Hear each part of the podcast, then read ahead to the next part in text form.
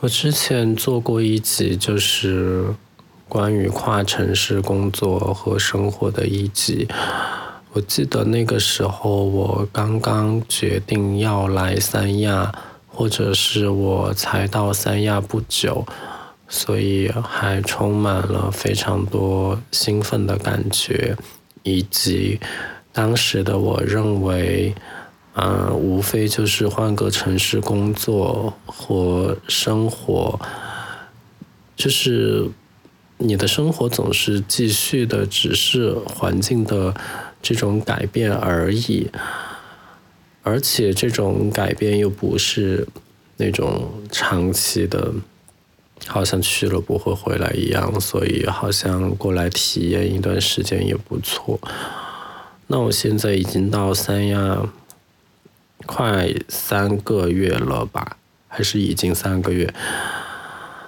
唉，但在这个时候呢，就把自己给整阳了。然后呢，因为我从小生病到现在，我生病的时候，我就会特别的，就是会产生一些。平时不会有的想法，比如说，我到三亚这么久，我其实都没有想过家，但是这两天生病，我真的就很想念成都。我在想以各种方式回去，比如说周末的那种回去，查了飞机票。啊，飞机票好贵哟，七百块的飞机，八百块的飞机，还要加上三百四十块的燃油费，加起来都一千多了。一千多走一个周末，我还是有一点不太舍得。我心里的价位加燃油也就应该七八百，所以。不知道燃油费什么时候会降到以前不收的地步。然后第二呢，我甚至都有在想，我究竟在什么时机回成都工作会比较好？因为我觉得三亚这边始终不是一个可以久留的地方。不可否认，这边的。气候还有地理环境确实非常的特别，但是我觉得很多的这种外部因素，啊，其实就是不要把度假跟工作搞混了。我开始来三亚。的时候，我是想着工作之余去周边酒店玩一玩，但其实现在没有那么多的旅行限制之后，酒店的价格迅速上涨，然后我发现我其实也住不起，一晚上一千多，我还不如回一趟成都，对吧？所以我那种。就是外乡人的这种身份认同越来越强了，就是我会觉得我不是属于这里的，我需要的那种生活配套、生活设施，这个地方都没有。比如说这两周三亚真的很冷，温度降到十五度。然后气象局开始发寒潮预警，海边的十五度相当于内地的可能五度吧。然后，因为我最开始我就是很迷信三亚，再冷你能冷到哪里去呢？结果殊不知就是超级冷，而且又碰上我感染，本身就畏寒。然后又叠加这个冷的天气，我真的每天过得生不如死，因为我根本就没有带什么厚衣服过来，我就带了两件长袖外套。于是这两天我要么叠着穿，要么换着穿，很痛苦。我有想过就再买一件，但是又想着快递时效的问题，以及我现在住的这个地方在山里面，旁边有一个村子，很多快递就直接不不问都不问你的情况下，就把你的快递扔到那个村子的代收发点。然后你要去拿的话，你步行要十五分钟，你也可以骑一个共享的小电驴过去，大概单程骑个三四分钟，回来拿到十五分钟，这样你好歹也在两块钱起步价以内。总之就是你拿这些东西，你要有体力、精力和时间，还有金钱的成本在，就非常的不方便。虽然我们都说就是。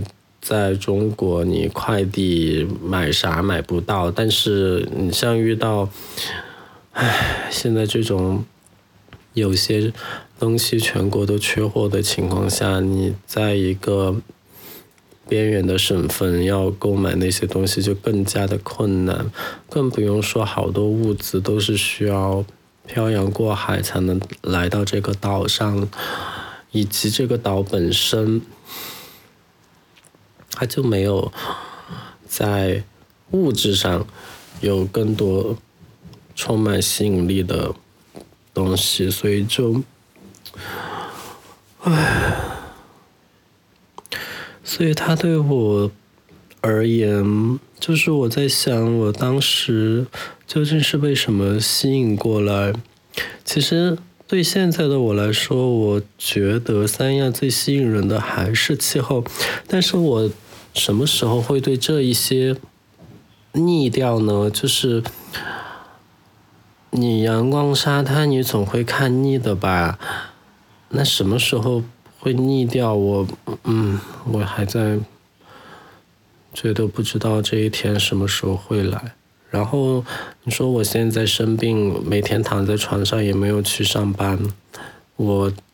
那种玩乐的心情也是一点都没有，相当于我就是在一个，唉，没有朋友，也没有亲戚，没有家人的地方，然后在这边生病，你想去哪儿都去不了。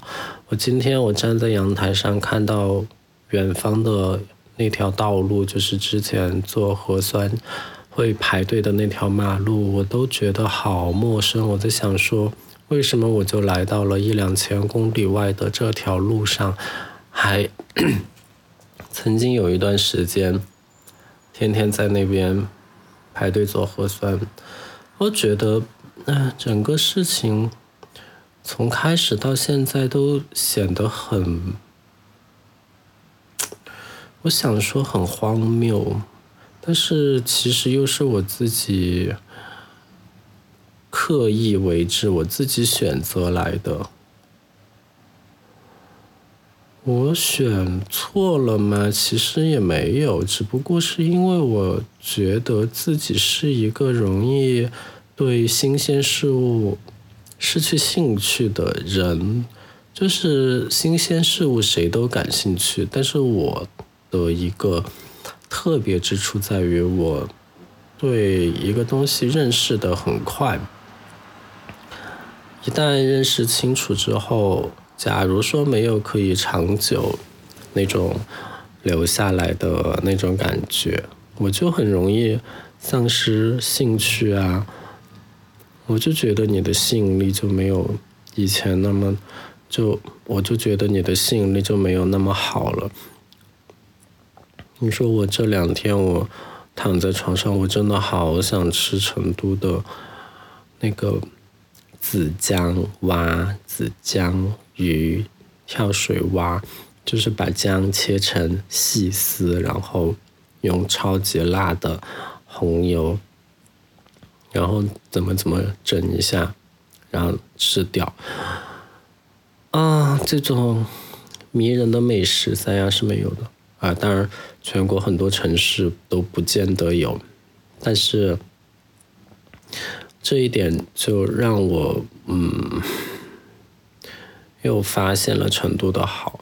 我最开始离开成都，就是因为我觉得成都对于我来说，太无聊了，就是非常的熟悉，所以我走出来。那我现在走出来之后，我又发现了成都一些迷人之处，或者说不可替代之处。我觉得这对于我来说也是一件好事，因为假如说我一直都不离开的话，我可能就会一直觉得是成都不好。但是我现在我离开之后，我又开始觉得，就是重新发现它的一些好的地方。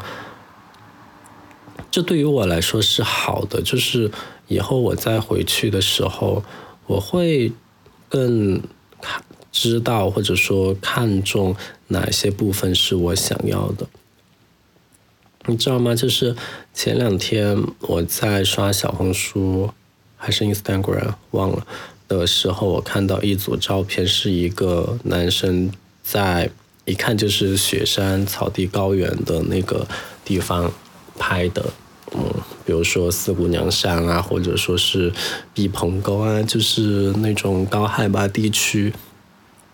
的那种景象拍的照片，以前我是觉得这种照片就还行还 OK，因为这种景区对于我来说吸引力没有那么大，毕竟它就在我身边，什么高原啊、雪山啊、那种枯黄的草地啊，对于我来说简直就是，唉，虽然不能说从小看到大吧，但是确实就不陌生。但是那天我看到这组照片，我真的好羡慕他。我就觉得那个风景非常的美丽，他当然他拍照的姿势也，嗯，就是人也长得好看，然后整个照片就更好看了。但是我的意思就是说，以前这种让我。我兴趣一般的这种场景，在我离开之后，它反而变得更加吸引人起来。而现在我，我仍然可以刷到一些在海边的各种照片，我觉得也还好，就真的是还行。因为，哎，说白了，海边，嗯。除非海水特别蓝，然后天气特别好的情况下，还让人挺羡慕。但是我来这边，我发现真的不是每一天天气都那么好。首先，太炎热的情况下，其实是不好的。正下午基本上外面也都没什么人，包括海滩。要的就是在那种有一点太阳，但是又没那么大的太阳。的情况下，那是最宜人的天气。但是我现在经历了很多，就是什么下雨呀，然后就是寒，哎，阴天啊，寒风吹呀，然后我又没有相应的御寒的衣服，所以我在这，我反而是，嗯，比较不舒服的那一个，我就觉得这个地方没有那么可爱了。当然，你可以说是我自己。没有更充分的认识，没有准备好，我也承认。但是呢，我是觉得，毕竟这个地方也不是我的家乡，所以，所以，也许从一开始就没有决定要久待。因此呢，对于一些东西就也就无所谓，就是好也就那样，不好也还行。但是如果不好的多了呢，反而容易把这个缺点放大，就会更想念自己的家乡。我其实觉得我比我的其他同事有一个好的地方在于，我的家乡在成都，而成都是一个机会很多的城市。和其他的地方相比，因为说实话，现在成都这两天比较大的一个新闻就是成都 SKP 开业了，这个是中国第三个 SKP，而且为什么要把 SKP 单独拿出来说呢？因为它就是中国零售百货里面销售额最高的那个，就是排第一。所以，它排第一的品牌在成都开店，这个对于成都市，或者说是对于中国整个零售业来讲，是一件大的事情。但三亚这边其实是没有什么人讨论的，不过不重要。我的意思就是说，因为成都有这么多。嗯，好的品牌的青睐，然后来这边开店啊什么的，所以它的发展机会理论上来说是要更多。我就是如果说这个经济好起来之后，不像之前打压的那么厉害的这个前提下，所以我比其他人有一个好，就是我至少还可以回去，我的家乡其实不差。但是我其他同事他们。哎，你总不可能让他们回他们的家乡吧？那个相当于是又遇到了另一个瓶颈。所以呢，对于我来讲，我又觉得自己是有后路的。但是呢，我又不想轻易的使用这个后路。原因是什么呢？因为，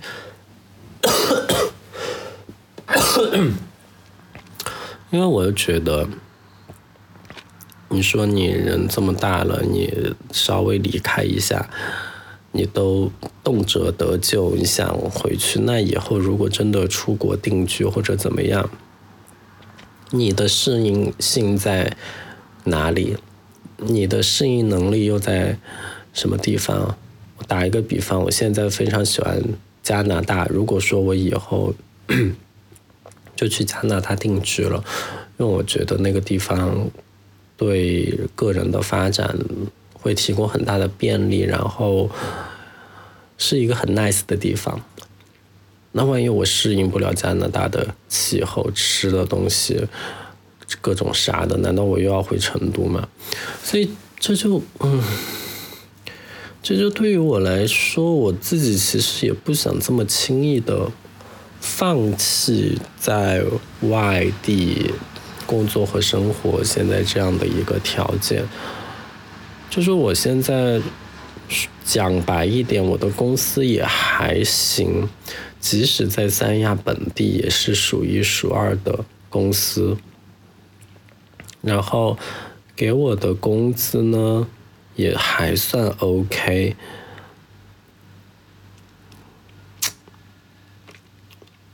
我只是觉得。你问我现在有什么不满足的地方？我就是觉得工作的一些内容、一些和人打交道的部分，我真的不喜欢。我觉得我在工作中是那种需要有人商量的，而不是什么都要我自己一个人来做决定。那我会觉得非常的累，而且。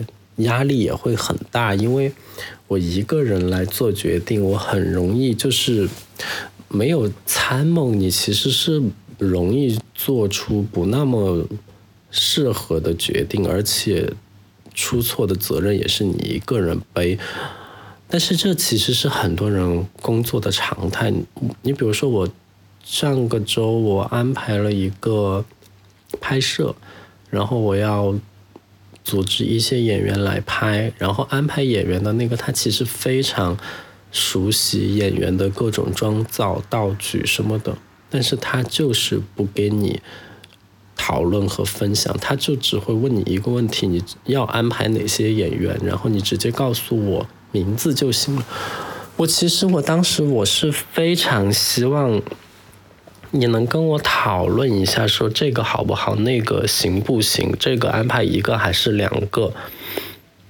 他这些他都不想来跟你参与，他只想知道一个指令，就是你要什么演员，每一种要几个，你直接跟我讲，然后我来帮你安排。你知道，这对于我来说，其实提了一个非常高的要求，就是我必须要比。演员的管理方更去了解演员，而我只是一个宣传方而已。我怎么可能比管理方更了解演员呢？其实这些他都是可以跟我一起来商讨，我们一起来讨论，然后来决定谁最终来参与拍摄的。但是这些都没有，就是一个他要求我给到一个很明确的表格，然后他也不问为什么，然后他也不说哪一个更好，然后即使有更好的，他也不会告诉你。然后他就直接去执行这个了，包括我一些评级的同事也是这样的，就是我最开始我在定拍摄时间，然后拍摄主题的时候，我其实很想找一个人来讨论，然后我电话打过去，他就直接问我，其实他就说，如你需要我干什么，你就直接说。啊，我需要你干，我需要你干什么。我需要你干什么？你干得出来吗？唉，就现在这些人的思维已经简单到这种地步，就已经把自己矮化成一个做执行的，不想去参与到中间的各种东西中来。你可以说他们其实是很聪明的，要明哲保身，不想出了什么问题自己要承担责任。唉。但是对于这一种呢，我其实是很看不起的，因为他这样说出来，我就觉得他没有把自己当成，就是就是他这份工作，他就是其中的一个完成一些事情的螺丝钉而已。当然，我自己我也把自己当成螺丝钉，但是我是把自己当成那种我也许通过自己的一些。创意想法，我是可以改变一丝丝结局走向的那种螺丝钉。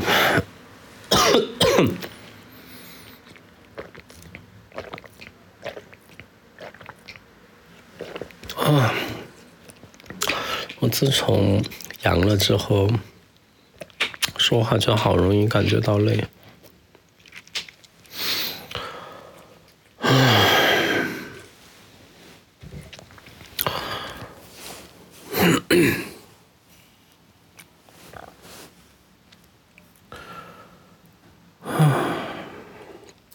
其实今天天气那么好，我真的很想去海边再走一下，但是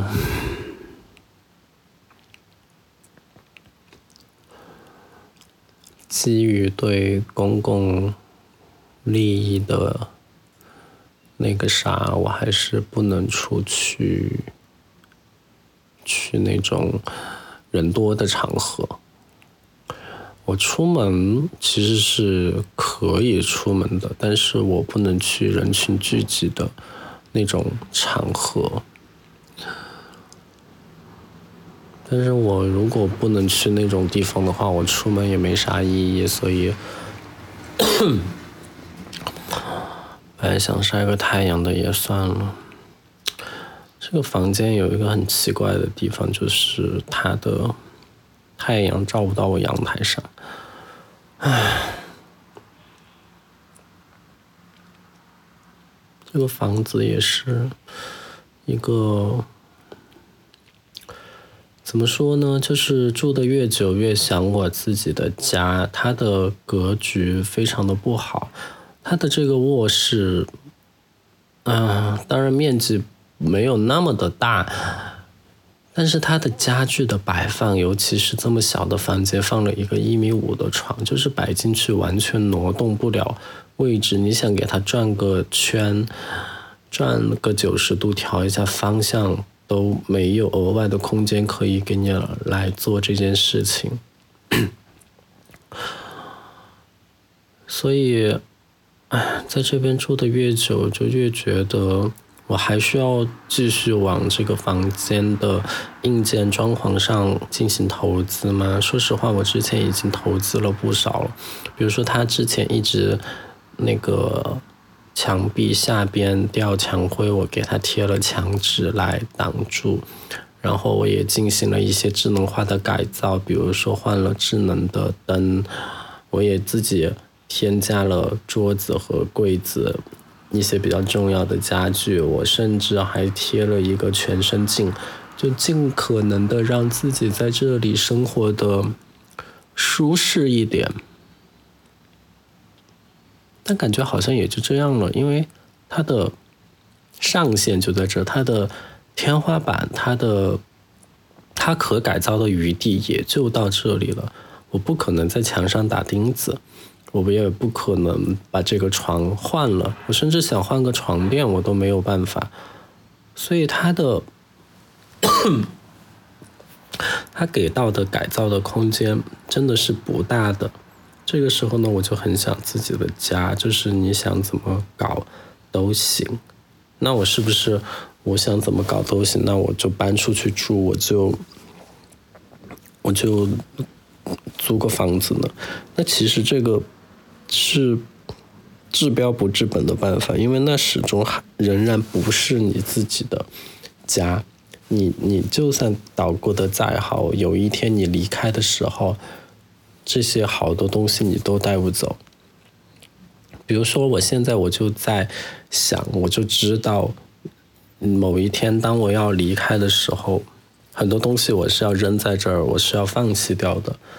当然，这个损失用钱来估量的话，我猜也就两三千块钱，我觉得我好像也能承受。毕竟我这段时间我其实也使用过了嘛。唉，但是我是觉得房子给人的幸福感是非常直接的。如果说这个地方的上限在这，那也就决定了你的幸福感的上限就在这儿。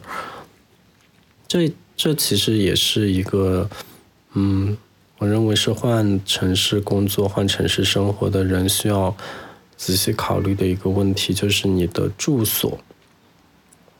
当然，我觉得我有稍微比较好的原因是，我这个房子至少是免费居住的，或者说你可以，也可以说它是收费的，只不过它的钱都算在了我的工资里，所以，所以现在看上去像是免费的。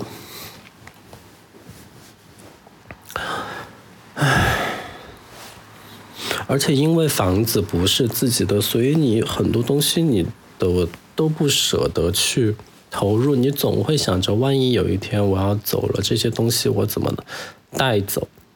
就好比我其实一直想换一个显示器来着，但是我又觉得换显示器到时候要寄走太麻烦了，路上物流的颠簸很容易把显示器弄坏，或者说我想。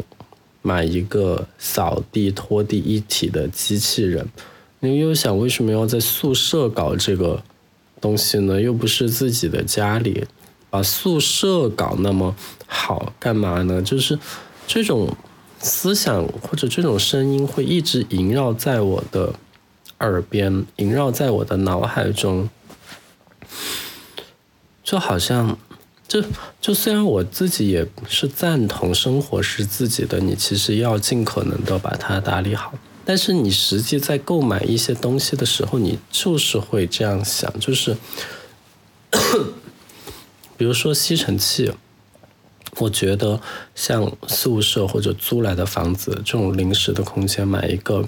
三四百的吸尘器就可以了，但是如果是在家里，我是愿意上一两千块钱的更好的吸尘器，更好的品牌，所以这个就是区别。就同样是一个东西，我自己家里我是愿意舍得投入更好的，而在一个临时的住所，我不见得会花那么好高的价钱去买一个那么。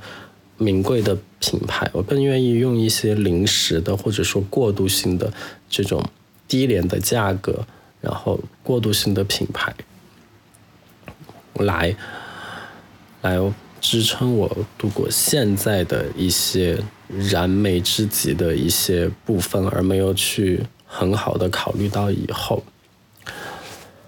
唉，所以这个就是我。这三个月以来，在三亚离开了成都，来到三亚的一些感受，然后我觉得这个思想的转变其实也是很宝贵的，尤其是我现在在生病的情况下，更能够让我仔细的思考这些东西，所以我赶紧把我的这些想法记录了下来，希望对大家有帮助。谢谢。